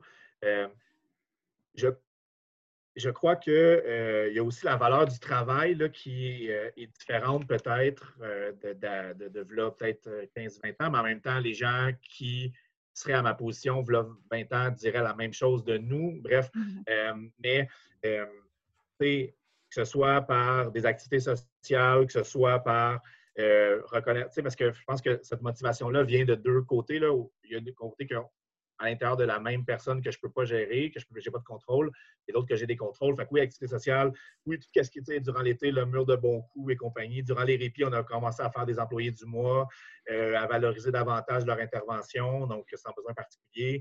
Euh, ce soit euh, des, du temps qu'on prend. En fait, ce n'est pas tant le, moment, mais c'est le temps qu'on prend. On a fait une, qui vient à l'idée, c'est qu'on a fait une carte postale une année et on avait 80, mais on a été trois, on a été Philippe, moi et Yannick, à écrire 80 mots dans chaque carte postale qu'on a donné à tous les animateurs. C'est rien, ça ne nous a pas coûté grand-chose, mais le temps qu'on a pris tous les trois ensemble pour écrire 80 mots à tout le monde, euh, et des mots personnalisés, écrits à la main, signés. Donc, euh, c'est des petits détails, le temps qu'on prend pour eux. Euh, je pense que les écouter, les aimer, les comprendre. Euh, je pense que ça, ça, joue sur la rétention. Et pas juste dans l'été. J'ai toujours dit, en fait, je, m'amuse à, valoriser à l'extérieur de l'été. Facebook est, bon pour ça. On, connaît les dates de fête de tout le monde maintenant avec Facebook. Donc, ah juste de un, tu mets une photo de l'été, hey, bonne fête, euh, bonne fête, euh, caramel, passe une super journée. Des petites actions comme ça au courant de l'année peuvent peut-être, en fait, essayer de garder puis de, parce que je pense que au-delà de tout ce qu'on va faire, si l'employé n'est pas heureux, ça ne fonctionnera pas. Non, c'est ça. Donc, est-ce qu'il est heureux en ce moment? Oui. Il a, je crois que tu vas avoir beaucoup plus de chances d'avoir une bonne rétention s'il est heureux. Puis d'être heureux, ça passe par plein, plein, plein de choses. Euh, bref, il y, a, plein d'idées. J'ai vite comme ça, euh, je fais soupe, j'en oublie plein, là, mais Catherine, tu peux peut-être euh, en renchérir? Oui, bien effectivement, je pense qu'il faut que tes employés soient bien et qu'ils soient confortables dans l'ambiance de travail. Nous aussi, on travaille fort sur la valorisation puis essayer de donner des bons coups. Euh, c'est sûr que plus tu as d'employés, plus c'est difficile d'aller faire du, du, 1 à 1 si on veut. Mais on se rend compte avec les années que, oui, on a nos cordeaux qui valorisent, nos respos aussi, mais euh, des fois, quand la direction, si on veut, va sur les sites au niveau du temps de jour, ça fait une différence sais, quand ils, ne voient plus nécessairement comme euh, les méchants qui débarquent avec des vestes de direction, là, mais plus comme, hey, c'est chouette. L'année passée, on a fait, euh, moi et ma collègue euh, Catherine, on s'est, oui, on est deux Catherine aux ressources humaines, mais on s'est promené avec des chaudières de Smarties puis des, des, ballons sur les sites. on a fait le tour de nos 14 sites de Kanjo. nous-mêmes en allant les porter puis en leur souhaitant, c'est comme c'est pour vous, on vous aime fort puis continuez votre beau travail. C'est important parce qu'ils ont souvent dans la tête qu'on ne connaît pas ce qu'ils ont fait. Et ça a changé être animateur, si on veut. Il y a de plus en plus des mmh. codes difficiles dans les groupes et tout ça. Mais quand ils pensent que tu n'as jamais fait ça de ta vie, ils ont l'impression que tu ne comprends pas nécessairement. Fait que de leur montrer que tu l'as fait. J'ai été anime, j'ai été cordeau. Je, je l'ai fait, puis je le sais que c'est pas facile. Il faut arrêter de dire non, non, mais c'est le fun d'être animateur, c'est juste d'être dehors puis de faire des jeux. C'est extrêmement le fun. Mais je suis consciente qu'il y a une réalité où est-ce qu'il faut que. Donc, c'est effectivement des accompagner, puis d'être là pour eux, puis de leur faire comprendre que on est là pour les aider. Mais nous, notre problématique, c'est plus au niveau des activités qui sont plus sociales. Avant, on en faisait quand même régulièrement, mais on s'est rendu compte que l'achalandage était quand même en diminuait grandement. Fait qu'on on est en, ce moment, je vous relance un peu la question, on est pas mal en interrogation à savoir est-ce que ça vaut encore la peine? Est-ce que l'intérêt est encore là? Mm-hmm. On faisait des parties de Noël avec notre staff au complet, on faisait des activités durant euh, l'été, puis le taux de participation est vraiment moins grand. Fait que est-ce qu'on n'a pas encore trouvé en fait ce qui les intéressait, parce qu'on a essayé toutes sortes de variantes, ou est-ce que l'intérêt est peut-être moins là, vu qu'ils sont plus ces réseaux sociaux, puis ils se voient déjà en dehors? C'est vraiment notre questionnement, nous, en ce moment. Ben, ben nous, on, a on, a on est chanceux, on a un poste euh, de super. De, que sa job, c'est juste de gérer ça. Dans le fond, il n'y a pas de groupe. Puis il gère, euh, c'est le superviseur à la vie de camp, puis il gère tout ça, tous les événements qui, font ça. Puis quand moi, je suis arrivé à Saint-Sac, j'avais jamais vu ça. J'étais vraiment curieux de voir comment ça, ça se transmettait dans l'été. Puis c'est une, des choses qu'on a remarqué. Euh, un, une chose qu'on met beaucoup d'emphase, c'est d'aller chercher tout le monde. Parce qu'on a tout le temps, on avait tout le temps les mêmes noyaux, genre les, 20, 30 qui aiment ça être en gang, sortir du camp, mais on n'arrivait pas à, rejoindre tout le monde. mon but de faire un social, c'est pas pour un noyau de 15 personnes, c'est je veux que mon camp participe. Ah Puis euh, un des enjeux qu'on qu'on s'est rendu compte, c'était de communiquer euh, qu'est-ce qu'allait être ces événements-là, puis qu'est-ce qu'on allait faire. Parce que les gens étaient au courant qu'il y avait des parties, mais la, prémisse était comme, ouais, ça va être un party de camp. Puis, tu sais, nous, on fait beaucoup de trucs, genre, mettons, des, euh, des soirées de jeux de société, des soirées, euh, de, on a tout le temps des soirées de sport à chaque semaine qui reviennent tout le temps au même soir.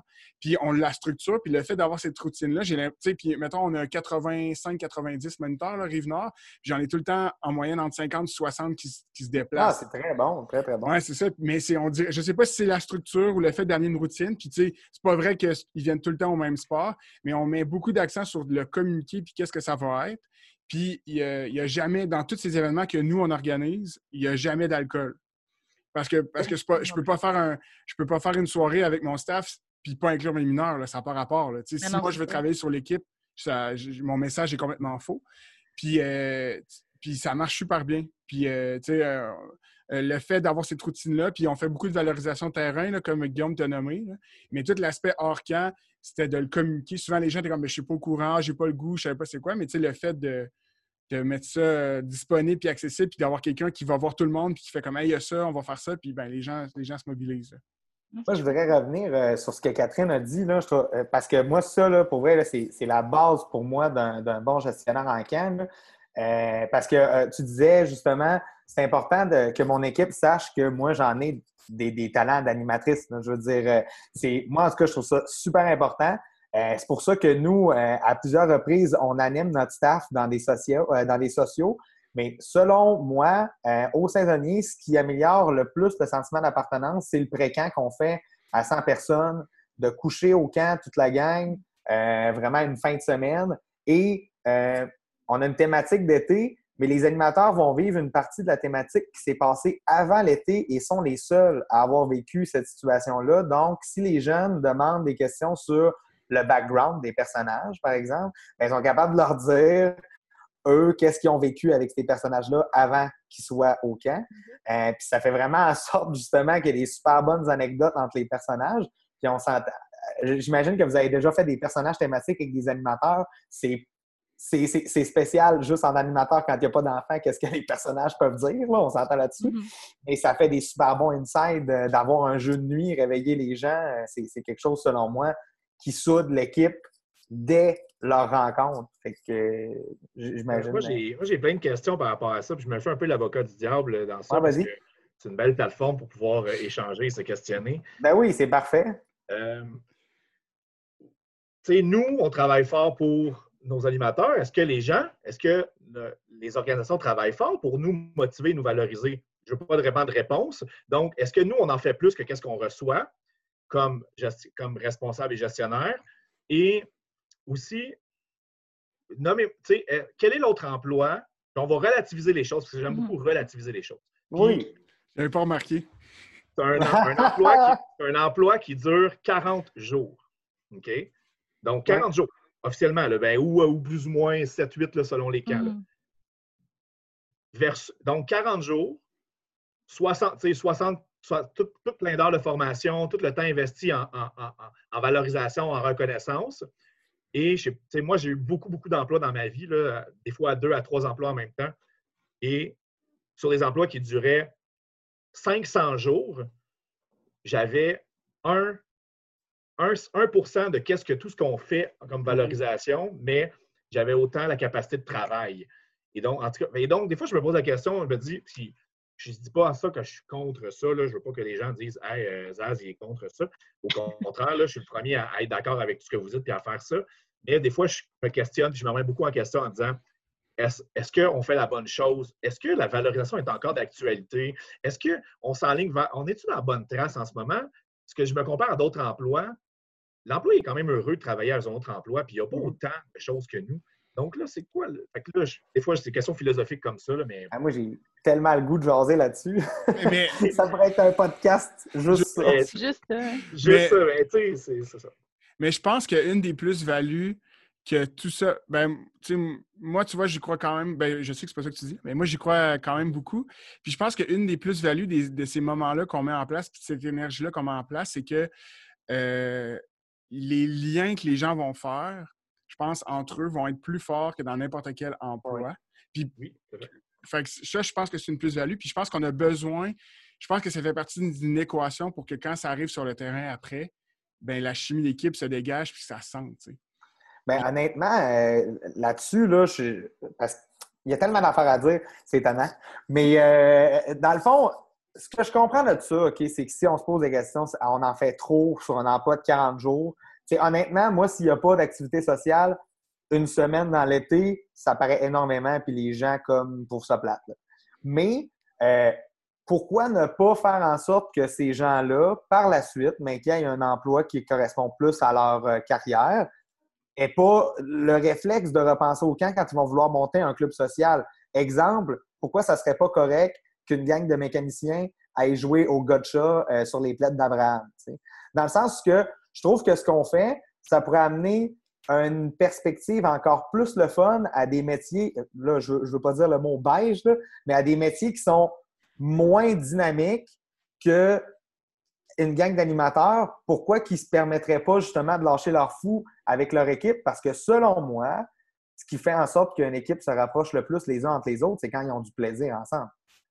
Ah non, c'est sûr. Mais tu sais, moi, je pense aussi qu'on en fait beaucoup, ou en tout cas, du moins, ça peut avoir l'air d'en faire beaucoup, euh, mais aussi parce qu'on a un court temps pour les séduire, si on veut, ou pour les mmh accrocher. Tu sais, qu'il y a un job à l'année, tu as toute l'année pour aller chercher de la valeur. C'est un peu comme les évaluations, tu sais. Il y a beaucoup de milieux où est-ce que, tu sais, nous, on fait deux évaluations dans l'été à notre staff. Deux, deux, à trois, dépendamment de quel site. Puis, il y a des jobs, je veux dire, j'ai eu des jobs dans ma vie que j'ai même pas eu d'évaluation en une année. Fait que, des fois, c'est, on en fait beaucoup parce qu'on n'a pas beaucoup de temps, justement, pour aider à que la personne agrandisse, qu'elle apprenne des choses, que c'est un milieu qui va tellement vite que tu as le goût qu'ils ne recommettent pas la même erreur ou de l'encourager dans ce qu'il fait de bien. C'est la même chose mmh pour l'aspect social. On n'a pas beaucoup de temps pour les valoriser, ça, puis on veut les revoir l'été suivant. Fait que si on se dit, ah, on, met on, met le frein un petit peu là-dessus, ben, on risque de se recevoir dans le détour puis se dire comme ah merde, euh, finalement on a été moins attrayant que quelqu'un à l'année. je pense que c'est ça. En tout cas, dans notre cas, c'est un peu ça. Puis je pense que je pense que tu te perds aussi si tu fais des sociales juste pour en faire. Mm-hmm. c'est comme une phrase vide, mais ce que je veux dire, c'est de réfléchir à tes, à tes intentions ou à. Ça, c'est notre, notre, euh, notre, directeur général, Samuel Matibeau, c'est quelque chose qui m'a inculqué, là, c'est on fait pas juste ça pour le faire. Est-ce que ton monde, ça sent bien? Est-ce que tout le monde est impliqué? Est-ce qu'il y a des moments dans la soirée? Puis de penser à ces détails-là, parce que je pense que oui, si tu fais juste des sociaux pour faire des sociaux, puis tu te dis, OK, euh, début d'été, mi-été, fin d'été, puis c'est juste des gros parties, tu sais, euh, oui, t'en fais trop, puis ça sert à rien. Il faut que les gens vivent une expérience. C'est ça, exact. Puis, mettons, nous autres, le social qui pogne le plus, justement, c'est un gars de show au domaine Mézeray il y a 90 personnes qui se tirent dessus avec, des fusils à eau. Je veux dire, rendu là, si un jour quelqu'un m'avait pris hors contexte, m'avait dit Hey, ça, ça se fait dans une job, je t'aurais jamais cru. hein. Ouais, puis, François, tu l'as dit tantôt, puis ça se peut qu'après, dans leur, dans leur emploi futur, qui n'aura aucun rapport avec ça, ils vont se rappeler de ces moments-là, puis qu'ils vont, ils vont, ils vont, ils vont l'appliquer dans un domaine d'emploi qui n'a même pas rapport avec l'animation, puis ça va être super bon. Ben, je leur souhaite parce que se- selon moi, c'est ce qui va faire une différence entre une gang dynamique et soudée versus une, une gang qui rentre de, de 8 à 4 puis qui font juste travailler ensemble. Mm. Mais ça, c'est ça, c'est mon problème à moi. Là. Je veux dire, moi, j'ai l'impression que je ne peux pas avoir de vrais collègues sans qu'ils soient mes amis. Mais ça, c'est vraiment mon problème à moi. Là. Je veux dire, j'ai de la misère à comme juste être le collègue de quelqu'un j'ai l'impression que quand je travaille avec la personne pour tout un été de temps ou encore, euh, je veux dire, avec mes, mes, mes collègues gestionnaires, tu sais, j'ai l'impression que si j'ai pas euh, de vécu autre avec eux que le travail, j'ai pas l'impression que j'ai ce même sentiment-là d'avancement avec eux. là. Mais ça, c'est moi, là, je veux dire, c'est pas.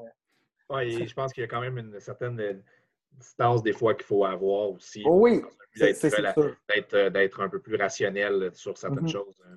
On se comprend. Mais c'est c'est juste. Moi, j'ai le goût d'être l'ami de tout le monde.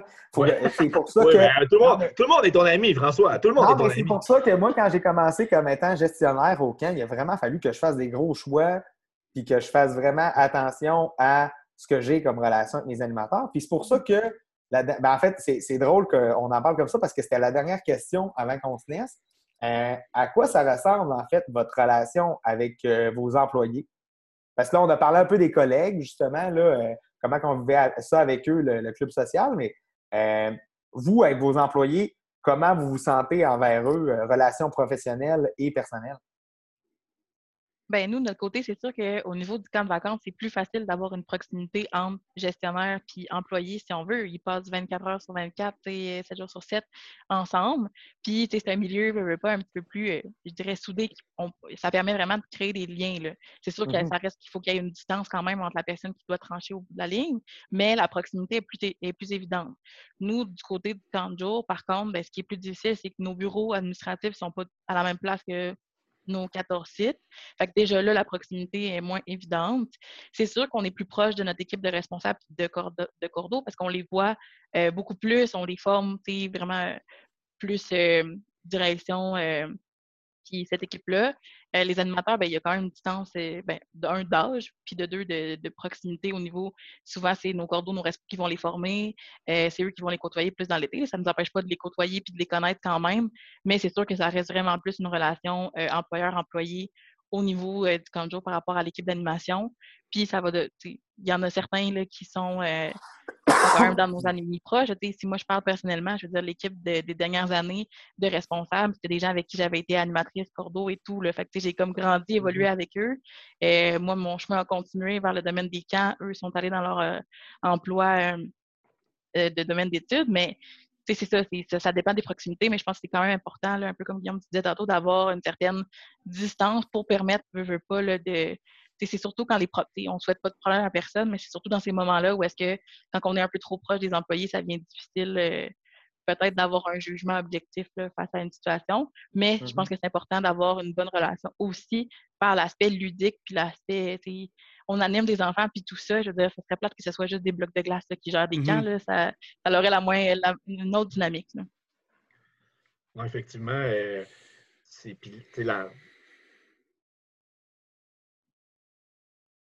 Pour ma part, on s'intéresse à eux, là, on, on les apprécie, on les aime, on s'intéresse à leur étude, à leur examen, à leur job, euh, à s'ils vont bien ou ils vont pas bien. Euh, il y en a, certains, il y a des certains que tu- on est humain hein, aussi, donc il y a certaines affinités qui peuvent se créer. Mhm. Personnellement, moi, ma copine euh, que j'ai en ce moment, ça fait 11 ans qu'on est ensemble, on a on s'est connus au centre Jean Fatima où ce que j'étais son, son, son sais. Euh, euh, il y a des certaines- mais ça s'est tout s'est fait après l'été. Euh, mais euh, il y a des affinités qui peuvent se créer. Guillaume Saint-Pierre, il a trouvé ça drôle.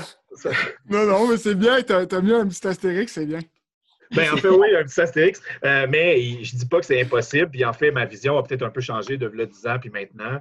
Euh, mais c'est sûr qu'il y a des relations. on est un milieu, tu- ça reste- ça résume un peu le, plaisir, le jeu, de souder l'équipe. Quand de vacances, on vit ensemble, on, a des, on, est, on est joyeux, on pleure ensemble, toutes nos émotions passent. Et donc, oui, il peut y avoir certains, euh, certaines affinités qui peuvent se créer. Pas nécessairement en couple, je te parle, mais aussi d'amitié. Oui. Mes bons amis, je les ai connus quand j'étais animateur et ils le sont encore en ce moment. Là. Et Mhm. donc, euh, mais je pense que je pense qu'il faut comme moi aussi, personnellement, je pense qu'on doit être proche de, de notre personnel. Euh, mais évidemment, il y a toujours une situation où ce que tu dois agir, tu dois mettre ton chapeau de responsable, de gestionnaire, de directeur. Et ça peut faire mal quand ça devient ton bon ami. Puis tu dis non, Mm. tu as manqué à ta tâche, tu es renvoyé. Est-ce que les gens sont capables de faire la différence entre Zazou ou Guillaume? Je ne le sais pas. Euh, puis des fois, je me dis, est-ce que moi, je suis capable de faire la différence? Je me dis, ah oui, je suis capable, je suis capable. Mais c'est peut-être faux. Peut-être que je ne suis pas capable non plus. C'est tellement un bon point, là. ça m'arrive tellement souvent aussi là, de, de me dire bon, ben OK, est-ce que comme euh, je suis plus Garnotte là, ou je suis plus euh, François, le, le directeur? Tu sais, euh, quand j'ai commencé à. Quand j'ai commencé à, à 20 ans à être coordonnateur euh, d'un énorme camp de jour, j'étais comme euh, j'ai peur que mes amis me trouvent plate à cette heure. là. Mais comme il a vraiment fallu qu'on change euh, notre manière de fonctionner par rapport à ça. Euh, j'ai souvent le feeling que je suis comme un animateur de tous mes animateurs, euh, en, me disant que j'ai un peu justement euh, le rapport d'autorité sur eux, mais que je suis quand même sympathique avec eux. C'est- quand là, justement, tu as quelque chose à annoncer à ton staff, puis que tu as une certaine manière, un genre de ton autre que tu prends quand tu as des annonces importantes à faire, moi, pour moi, ça fonctionne bien quand même. Ils voient que là, OK, comme OK, c'est le directeur qui parle, c'est clairement pas Carnot qui va nous proposer de faire un défi aujourd'hui. Comme, euh, mais, euh, mais bref. Non, mais c'est ça, mais c'est important quand même aussi. Puis, nous, on le dit aussi, là, on parle de gestionnaire versus employé, mais tout ce qui est coordonnateur, responsable, nous, on les forme aussi à ça. Tu sais, quand tu Mhm. deviens, il y en a qui, qui gravissent les les échelons un peu plus rapidement que d'autres, ou il y en a d'autres qui vont rester animateurs, puis c'est bien correct aussi, mais on les prépare quand même à ça. Tu sais, quand tu dis que tu vas devenir comme gestionnaire de ton site, ben, tu vas avoir des amis animateurs, puis c'est normal, mais il faut que tu fasses la part des choses. On leur tu on, on les, leur explique vraiment que c'est important de mettre ses limites, puis d'être capable. Puis, tu sais, c'est pas toujours facile. là, quand tu vois euh, ton meilleur chum à la fin de semaine, puis tu sais ce que tu as fait, tu sais, vous avez fait des parties, quoi que ce soit, tu reviens le lundi, faut que tu dises, euh, mets-toi un sourire d'en face, puis euh, la prochaine fois, oublie pas de prendre ta douche. C'est moi, tu sais, Ouais, un peu ouais. plus touché. Fait que, tu sais, Ah quand oui, plus t'es jeune, plus c'est difficile aussi, là. Et il y a une situation, je pense qu'il y a un côté aussi, euh, euh, c'est pas nécessairement mon créneau, là, mais le côté légal de la chose. Euh, donc, tu sais, vous avez tantôt part- des parties et compagnie. Il y a un côté légal de la chose, là, de quand les, les responsables d'organisation s'impliquent et créent des choses comme ça. Mhm. Euh, ça peut aller très loin s'il y a des incidents ou s'il y a il y a une bad luck qui se produit. Et aussi les relations que les gestionnaires ou les coordonnateurs de sites ou les responsables, peu importe le nom, ont avec leur animateur. Il y a une situation aussi euh, juridique par rapport à ça. tu sais. Ah oui. Mais c'est pas mon créneau, je ne veux pas m'embarquer là-dedans, mais il y a ça derrière qu'il faut peut-être prendre en On considération. pourrait faire un épisode juste sur les parties de camp. Puis, Oui, euh, c'est ça. Ouais, puis pour, pour peut-être conclure là-dessus, là, je pense aussi que c'est une leçon qu'on apprend avec le temps, mais je pense qu'au bout de la ligne, tu sais, moi, je suis rendu dans une période où mes, a- mes coordos, mes animateurs, c'est plus, tu sais, on a, un, un- on a huit ans de différence, là. Tu sais, Ouais, je veux dire, à la fin de l'été, je, les vois encore, mais c'est pas mes amis du quotidien, tu sais. Puis je pense Ouais, que c'est ça. au bout de la ligne, tes animateurs, l'attente numéro un, c'est pas que tu sois leur ami, tu sais. Ils veulent que Non. tu sois là s'ils ils ont besoin de toi pour trancher, pour prendre une décision, pour se sentir sécurisé. Puis après ça, la relation d'amitié, évidemment, est importante parce que tu veux qu'ils soient heureux dans leur milieu de travail, puis tu vas dévelop- développer une relation de confiance. Mais même si tu es le meilleur ami du monde, puis qu'au bout de la ligne, tu n'es pas juste, tu es prêt à de trancher, ben ça ça, ça, ça sert à rien de, de, de, de- de- faire le, de- le- le meilleur confident si tu n'es pas capable de faire ton travail. là. Ah. Exact. faut que tu sois un modèle positif. Puis si justement tu, tu veux que ton staff partage un peu ta vision, ben partage-leur ta vision. Puis fais en sorte que tu sois le, le- le meilleur aidant pour eux. Tu sais, je veux dire, euh, on on n'est pas leur grand frère, leur grande sœur, mais quand même, s'ils ont besoin de se confier puis qu'ils ont besoin d'avoir un apprentissage plus précis sur leurs questions qui se posent avec un groupe, je pense qu'à ce moment-là, c'est c'est à nous de leur prouver la raison pour laquelle on est à cet emploi-là. Mhm. Nice. Ah, mon. Dieu, ça finit, ça finit ça. Ça finit. Ça Ouais, finit hey, comme T'as bien compris ça, mon François? Excellent. Ben, un gros merci pour votre temps. C'est vraiment apprécié.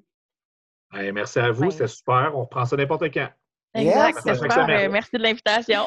C'est Ben, bon. Merci d'avoir accepté. Salut. Ben, vous pouvez Bye. quitter, on va conclure. Parfait. Bye!